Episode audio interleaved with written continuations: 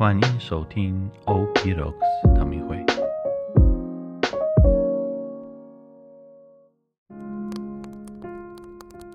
大家平安，我是吉安市神父。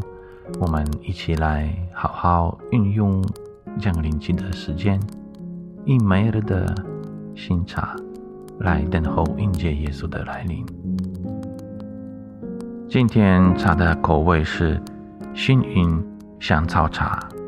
有人说，剪下樱桃汁，放入有水的花瓶中，如果它在十二月二十四日开花，你就迎来幸福的一年。我先来尝一口，看看什么是幸福的滋味。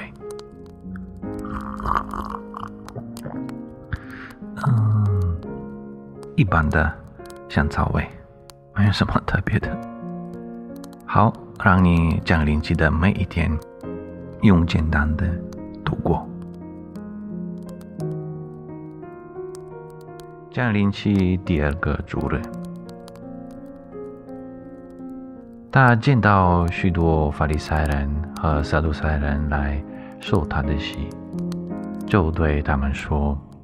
毒蛇的种类，谁指教你们逃避那即将来临的愤怒？那么就结出与悔改相称的果实吧。这个是马窦福音第三章，这是非常激烈，也可以说非常神圣的相遇。希者若翰已经受欢迎和。受人的尊敬，被认为是一位伟大的先知。他对法利赛人和撒杜塞人严厉地说话：“你们这些毒蛇！”我自己发现，我们有的时候也会讲毒话。这不是通常对法利赛人和撒杜塞人该说话的方式。没有人以前。敢对他们这么说。若翰这样说，是因为这是事实。这些领袖者并没有带领任何人更接近天主，所以这段话肯定很激烈，但是它也是非常神圣的。它是神圣的，因为这个毒蛇的种类。需要受到呃动机，他们需要受到谴责和挑战，他们必须学会谦卑。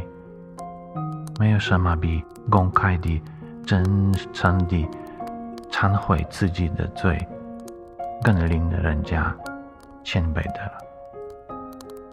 请注意，若翰并没有直接解雇领导者。相反，他要求他们要有悔改的证据。为什么？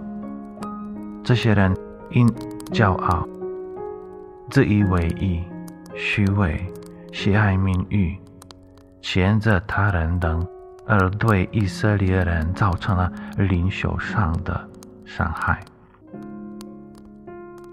扭曲了他们的信仰。所以，按照罗汉他们心里的善良，要求公开的悔改。他要求每个人都看到他们的生活中所产生的好果子。这却是正圣之路。对我们来说也是如此。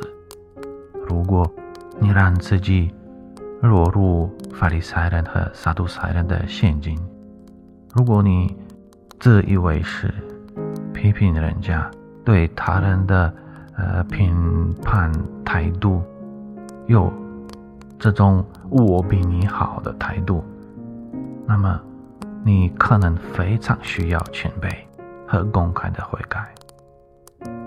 今天反思一下，如果你在自己的心里看到任何骄傲和自以为是，那么，请听听西哲罗汉的宣告：就好像他是直接对你说的一样。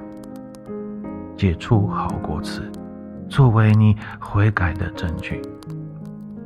这样做，天主会通过所赐的谦卑释放你。现在，我们一起来祈祷。